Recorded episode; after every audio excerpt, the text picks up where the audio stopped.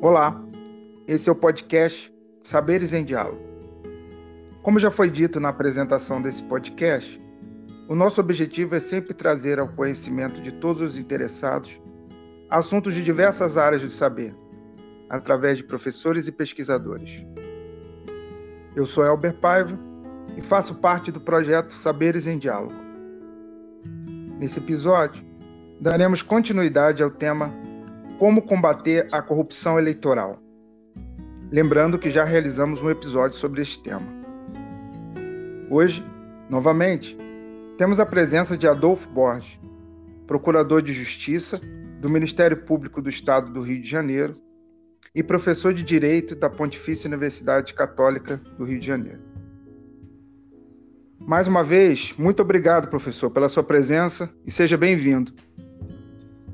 Bom, eu é que agradeço a você, Elber, é, por essa oportunidade de, de poder transmitir, através de Saberes em Diálogo, informações importantes que, no sentido de esclarecer a própria sociedade quanto às eleições que se aproximam, de providências que podem ser tomadas no sentido de combater e candidatos que tomam atitudes ilícitas durante a campanha eleitoral e também que até mesmo para estudantes, até meus próprios alunos da, da Pontifícia Universidade Católica, que vão também tomar conhecimento de mais uma ação existente no nosso ordenamento jurídico e que se chama ação ou representação de captação ilícita de sufrágio. Então, eu vou dar início a essa exposição mostrando a importância dessa representação, que na verdade é uma verdadeira ação eleitoral. E essa representação ela está prevista na Lei das Eleições, que é a 9.504 de 97, mais precisamente no artigo 41, letra A. Veja-se, observe-se que, na verdade, essa letra A foi acrescentada ao primitivo artigo 41 justamente para encaixar esse, essa nova figura esse novo instrumento que é a captação ilícita de sufrágio, ou, num resumo, é, numa expressão mais resumida, a chamada compra de voto, que é bastante frequente, bastante comum nas diversas localidades do nosso país. E quanto mais atraso houver em termos de educação do povo e de necessidades também, mais casos vão ocorrer e que precisam ser, obviamente, combatidos em nome da própria liberdade de votar. O voto é um direito sagrado, o direito ao sufrágio, e ele tem que ser preservado, tem que ser blindado contra determinadas atitudes, como a própria compra, ou então, como vocês vão ver também no próprio artigo, a coação, a vis compulsiva, a coação moral com relação ao eleitor para que vote num determinado candidato. E antes de qualquer coisa, nós vamos fazer, antes de qualquer, é, enfim, de se desenvolver melhor esse tema, nós já vamos partir para a própria leitura do artigo 41, letra A, da Lei 9.504 de 97, que é a Lei das Eleições, aduzindo que, na verdade, esse, esse acréscimo da letra A ele foi provocado por uma inici iniciativa popular, que é uma das formas de soberania direta previstas na Constituição Federal. Iniciativa popular que, na verdade, partiu de entidades como a CNBB, Conferência Nacional dos Bispos do Brasil, a OAB, a CUT, que é a Central Única dos Trabalhadores, e até a Associação de Juízes para a Democracia, dentre outras, tá? Então nós vamos ler aqui é, como se fosse uma emenda dessa fala, o artigo 41, letra A. Diz assim: ressalvado o disposto no artigo 26 e seus incisos, constitui captação de sufrágio vedada por esta lei o candidato doar, oferecer, prometer ou entregar ao eleitor, com o fim de obter-lhe o voto, bem ou vantagem pessoal de qualquer natureza, inclusive emprego ou função pública, desde o registro da candidatura até o dia da eleição, inclusive, sob pena de multa de mil a 50 mil UFIR e cassação do registro ou do diploma, observado o procedimento previsto no artigo 22 da Lei Complementar 64, abrindo-se um parênteses, que é a Lei das Inelegibilidades, de 18 de maio de 1990. Parágrafo 1 diz o seguinte: para a caracterização da conduta ilícita, é desnecessário o pedido explícito de votos, bastando a evidência do dolo, consistente no especial fim de agir. Parágrafo 2. As sanções previstas no caput, que nós já lemos, né, aplicam-se contra quem praticar atos de violência ou grave ameaça à pessoa com o fim de obter-lhe o voto. Parágrafo 3.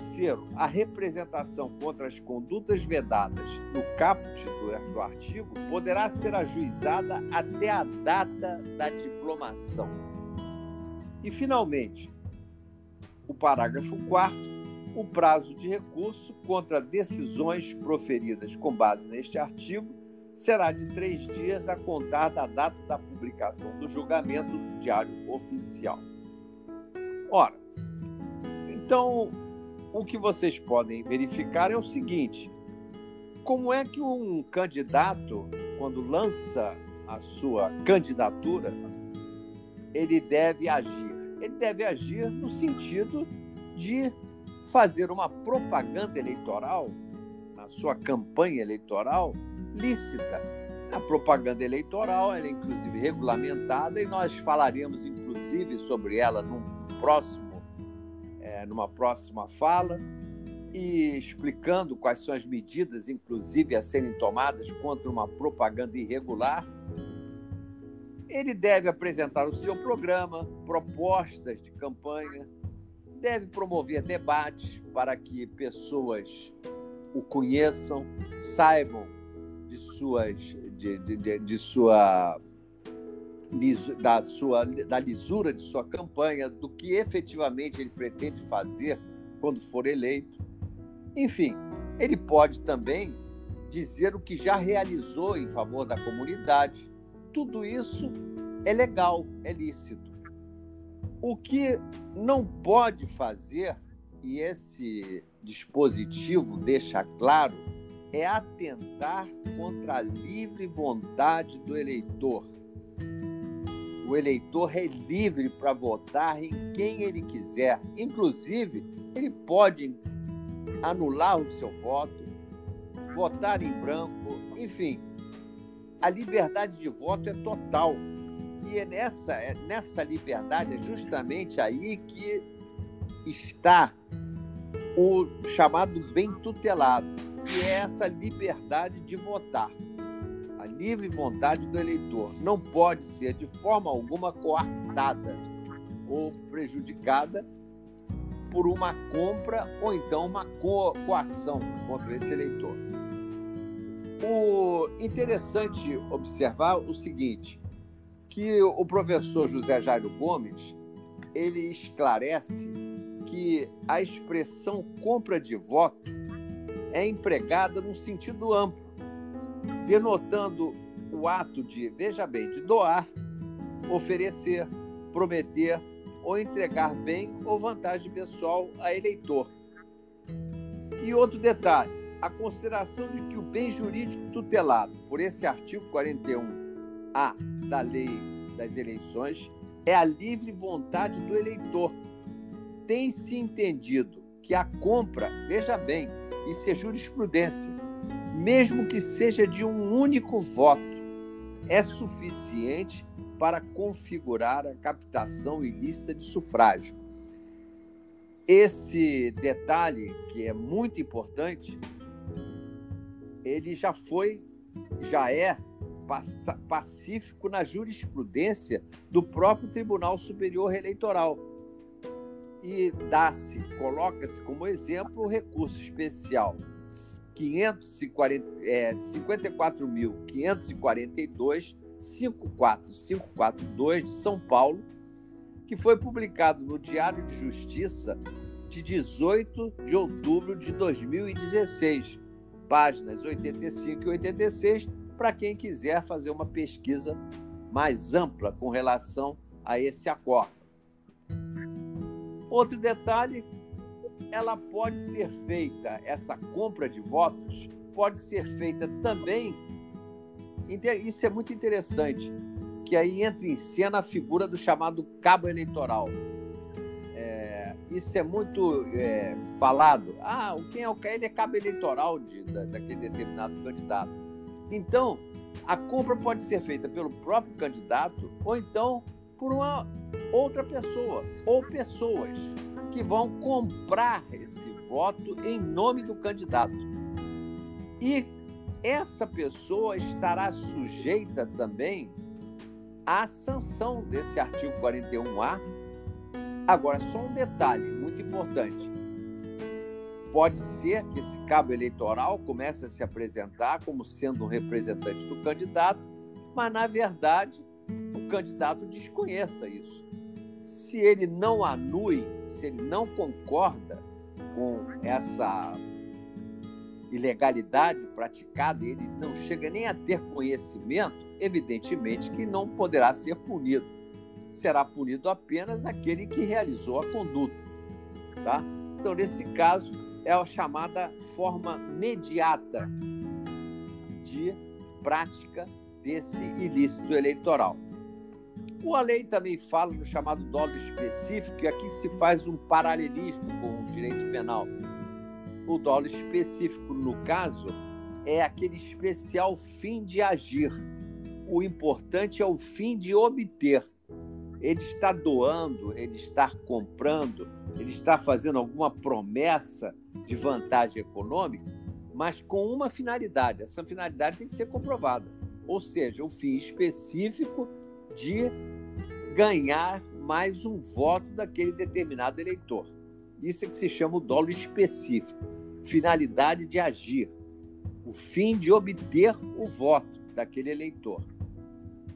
E outro detalhe também, não se há que falar aqui em presunção. Você não pode presumir. É preciso provar, comprovar, tá? Que realmente é, o, o, eleitor, o candidato esteja é, visando a compra do voto não é presumir, não, é uma, não basta a mera presunção. Ah, é, é isso aí, se ele está doando isso aí, é porque presume que ele está comprando voto. Não é bem assim. Isso terá que ser provado. E existe aqui também, Gomes também cita um outro é, trecho de um acordo interessante que ele diz o seguinte: a isso o acordo, né, do, até do Tribunal Superior Eleitoral, no recurso especial 603-69, é publicado no Diário Justiça de 15 de agosto de 2014. Veja bem esse trecho, esse trecho aqui do acordo. A desnecessidade de comprovação da ação direta do candidato para a caracterização da hipótese prevista no artigo 41A da Lei 9.504 de 97 não significa dizer que a sua participação imediata não tenha que ser provada. Por se tratar de situação em que a ação ou anuência se dá pela via reflexa, é essencial que a prova demonstre claramente a participação indireta ou, ao menos, a anuência do candidato em relação aos fatos apurados.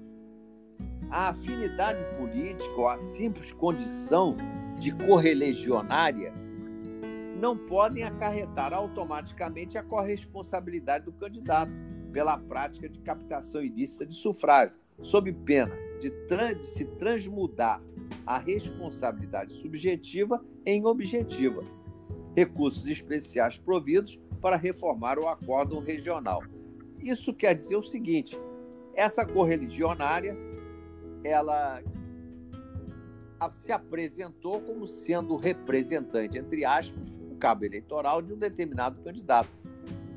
Só que o candidato, obviamente, nem sabia dessa situação e, claro, quando a ação foi proposta, inicialmente, ele acabou sendo condenado nas penas desse artigo 41. Recorreu e lá no final ficou reconhecido que, na verdade, ele não tinha, ele não tinha dado anuência, ele não tinha participado, ele não era corresponsável daquela atitude tomada por aquela determinada correligionária.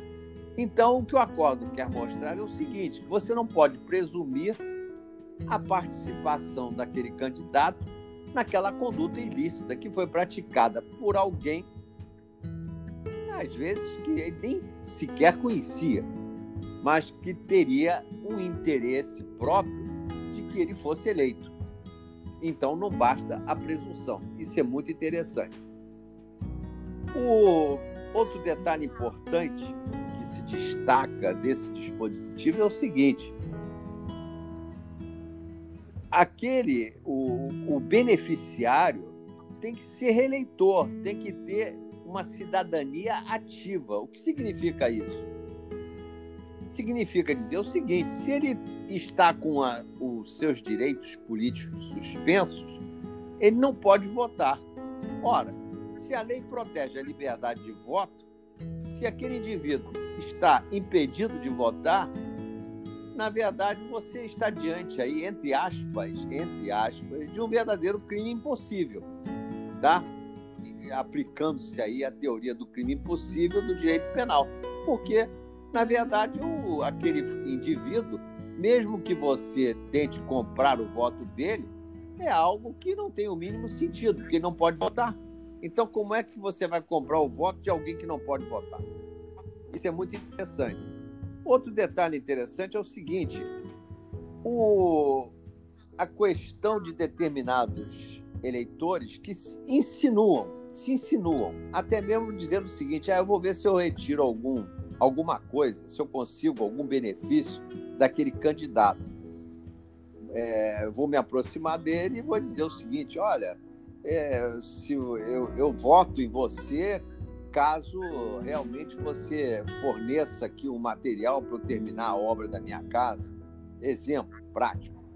E ele aí se insinua, e aí ele está cometendo, aquele eleitor, isso é muito interessante, um crime eleitoral, que é a chamada corrupção eleitoral passiva, que está prevista no Código Eleitoral, no artigo 299.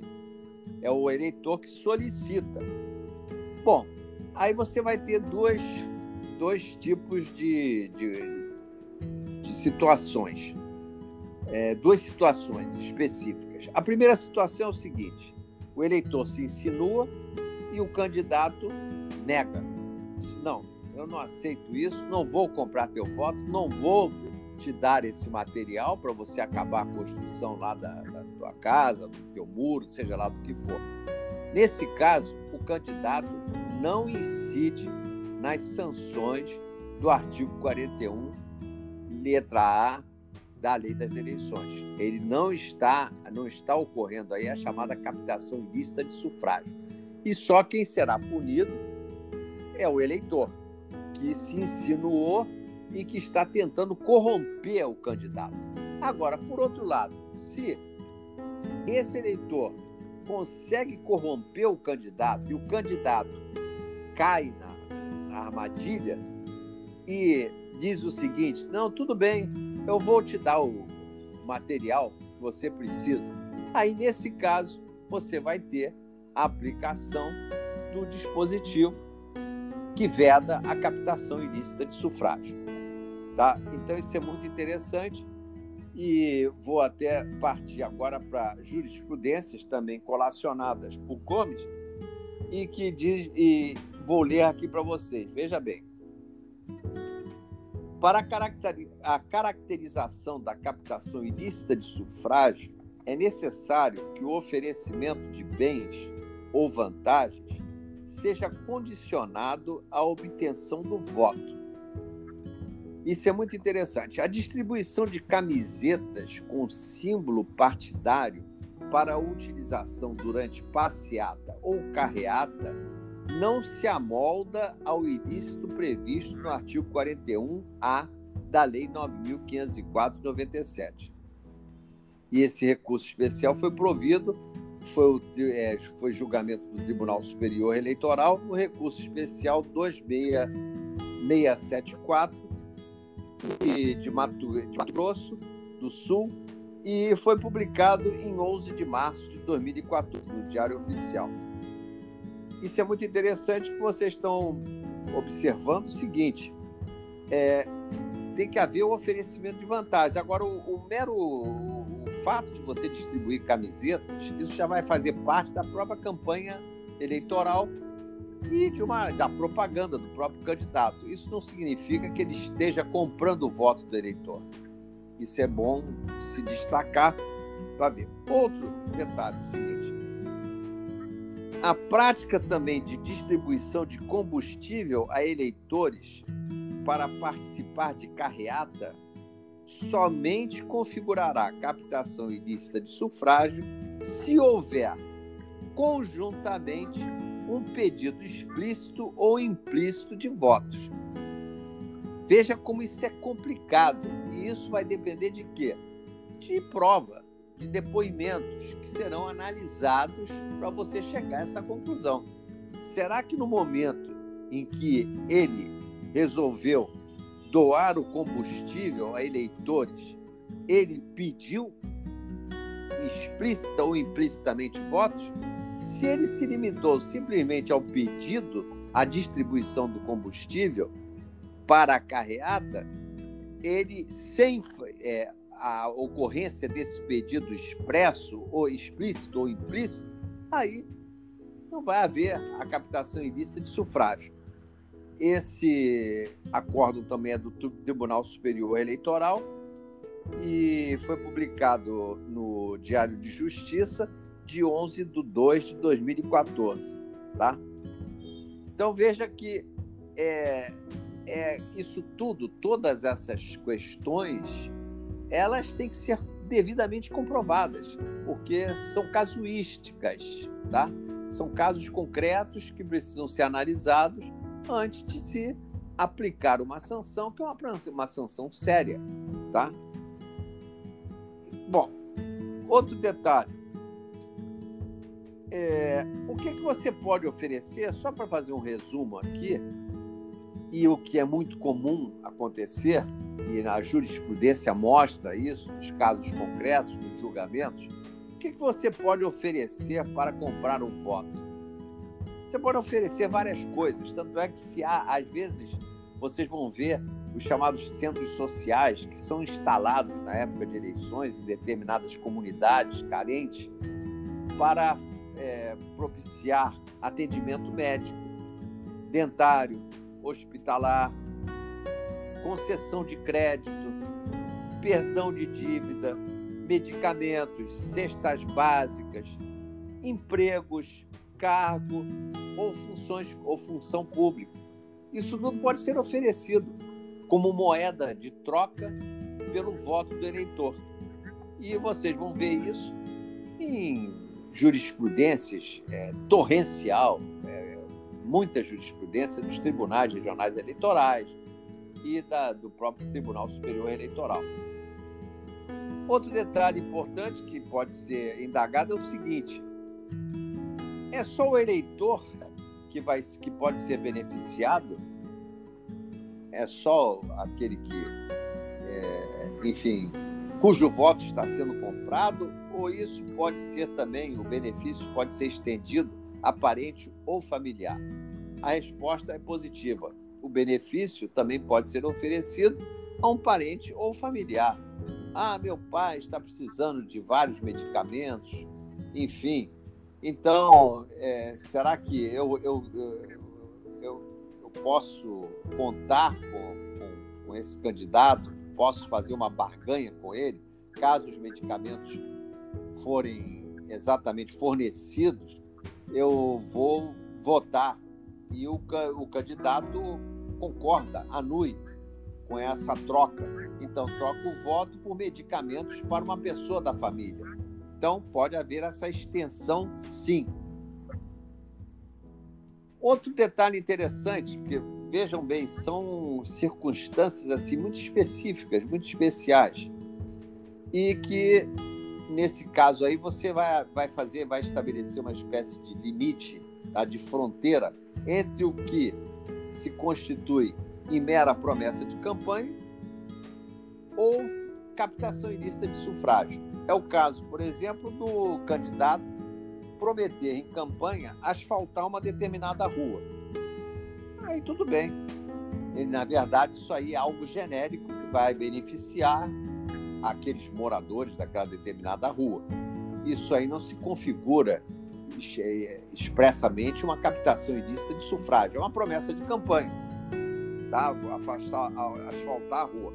Agora, se por acaso, nesta mesma rua, para ficar nesse exemplo de promessa de asfaltamento, é, for prometido ali é, para determinados eleitores de três casas estão situadas naquela determinada rua, que os muros serão construídos nas três casas vão favorecer apenas três moradores daquela determinada rua, e havendo, obviamente, um pedido de voto, de...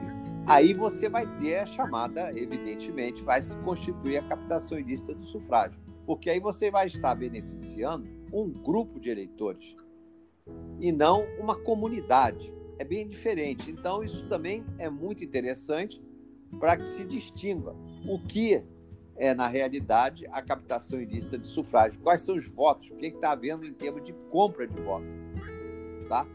E nesse caso seria exatamente a construção desses muros, porque as outras casas já não vão ter esse benefício.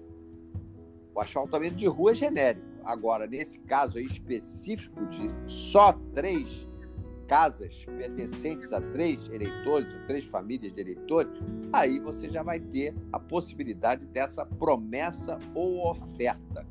E nesse caso, você já, e, eh, fazendo outro paralelismo com o direito penal, esse crime é de consumação antecipada, ou seja, ele se consuma isso no momento em que a promessa ou oferta é feita. E aí caracteriza a chamada compra.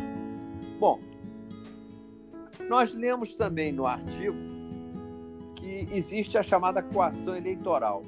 Né?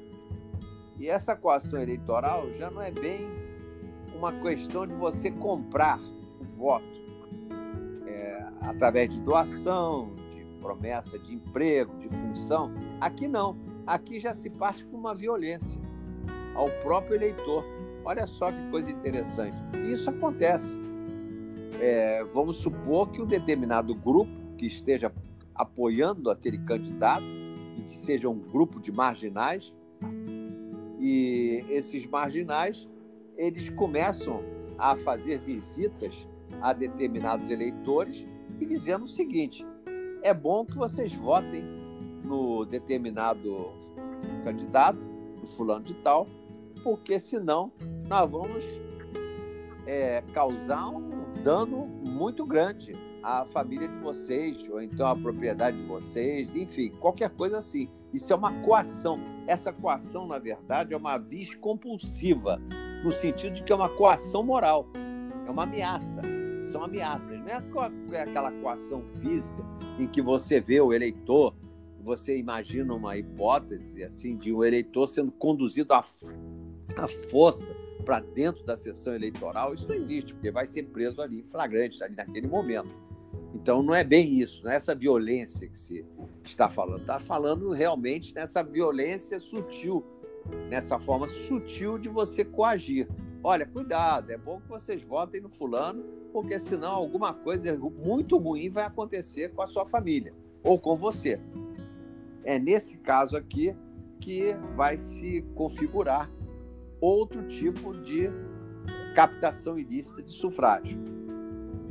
E outro detalhe: não vai interessar se o eleitor votou ou não no candidato.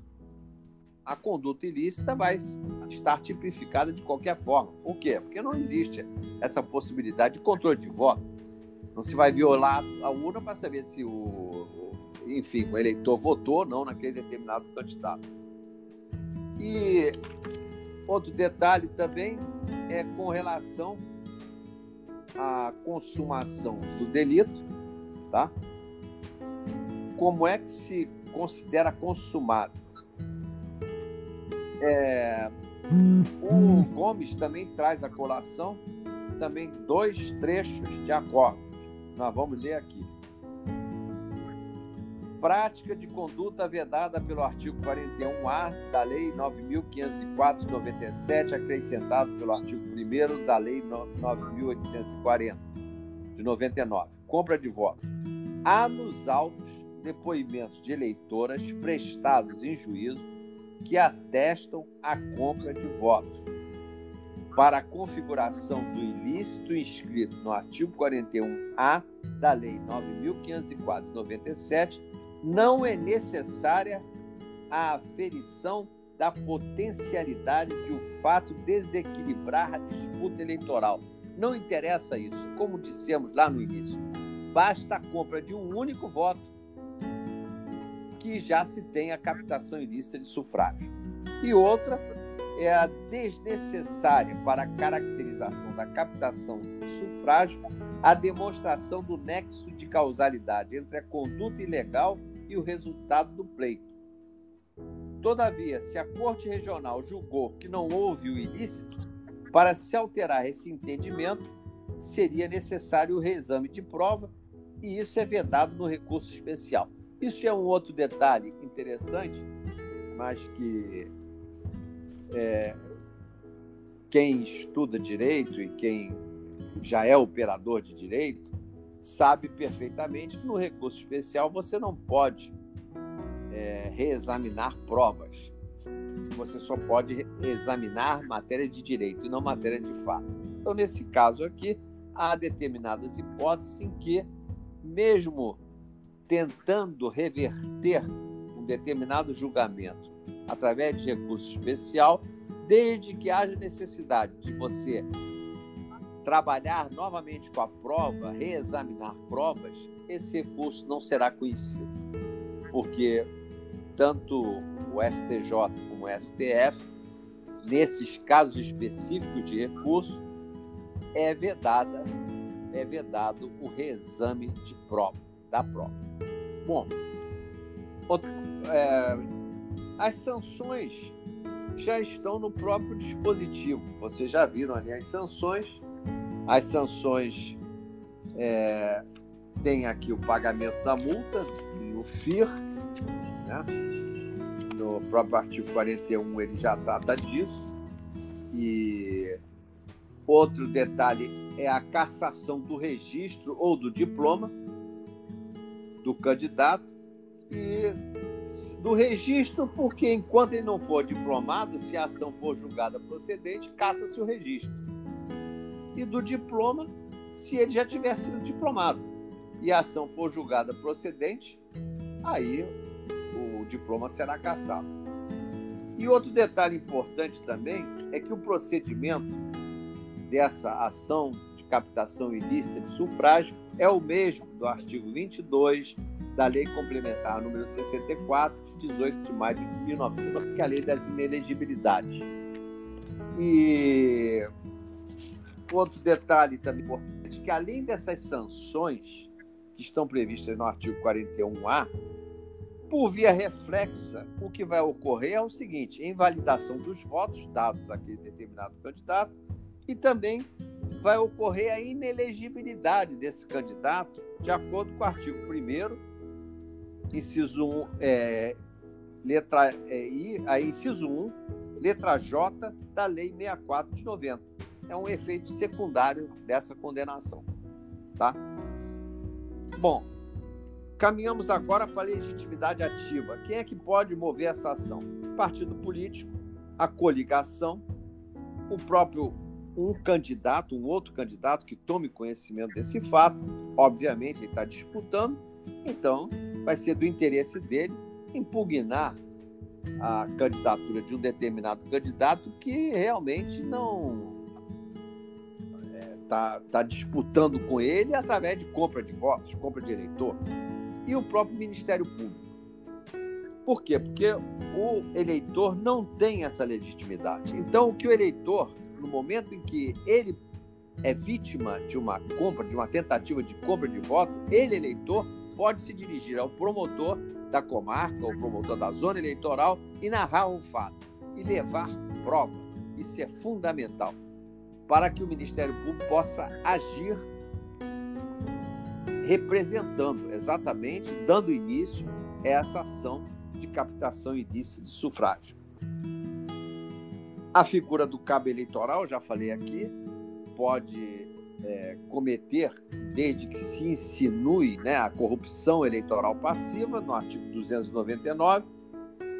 E outro detalhe importante é o seguinte: o próprio, o próprio artigo dispõe que o prazo para a propositura dessa ação vai desde o registro do candidato até a eleição. Sendo que, na verdade, veja bem, o artigo 41, letra A, trouxe uma alteração. Olha só. Não é só o delito, claro, vai ser praticado até o momento da eleição, mas o prazo para a representação contra essas condutas, ou seja, para a propositura da ação, ela pode ser ajuizada até a data da diplomação do candidato. Está no parágrafo terceiro aqui desse dispositivo que nós lemos. E outro detalhe para finalizarmos agora é o seguinte: em primeiro lugar, suponha-se que não se consiga propor essa ação nesse prazo aí, até a data da diplomação. Como fica essa conduta ilícita? O que, que se pode fazer? Aí nós vamos ter duas outras ações que poderão ser propostas. Ou a AIME, que é a ação de, de impugnação mandato eletivo, será objeto de uma outra, de um outro, de uma outra fala nossa, ou então o recurso contra a diplomação. E para finalizar, vamos falar apenas da competência. Quem é competente para analisar essa ação de captação ilícita de sufrágio? Primeiro, nas eleições municipais, os, ju os juízes eleitorais serão as autoridades competentes. No caso da, dos federais, deputados federais, estaduais e distritais, são os tribunais regionais eleitorais. E no caso da, do presidente da República, da eleição presidencial, Tribunal Superior Eleitoral. Então, nós encerramos aqui a nossa palestra nossa, sobre a captação ilícita de sufrágio e eu quero agradecer mais uma vez a, ao Elber Paiva por essa oportunidade de ter a minha palestra gravada e divulgada por Saberes em Diálogo, que efetivamente é um meio, foi, é uma criação de podcast que visa exatamente, e eu acho que principalmente, se eu estou vendo aí até pelos temas que são desenvolvidos, a conscientização da sociedade para temas importantes exatamente para melhoria não só do indivíduo, como também da própria sociedade que ele vive. Muito obrigado aí pela atenção.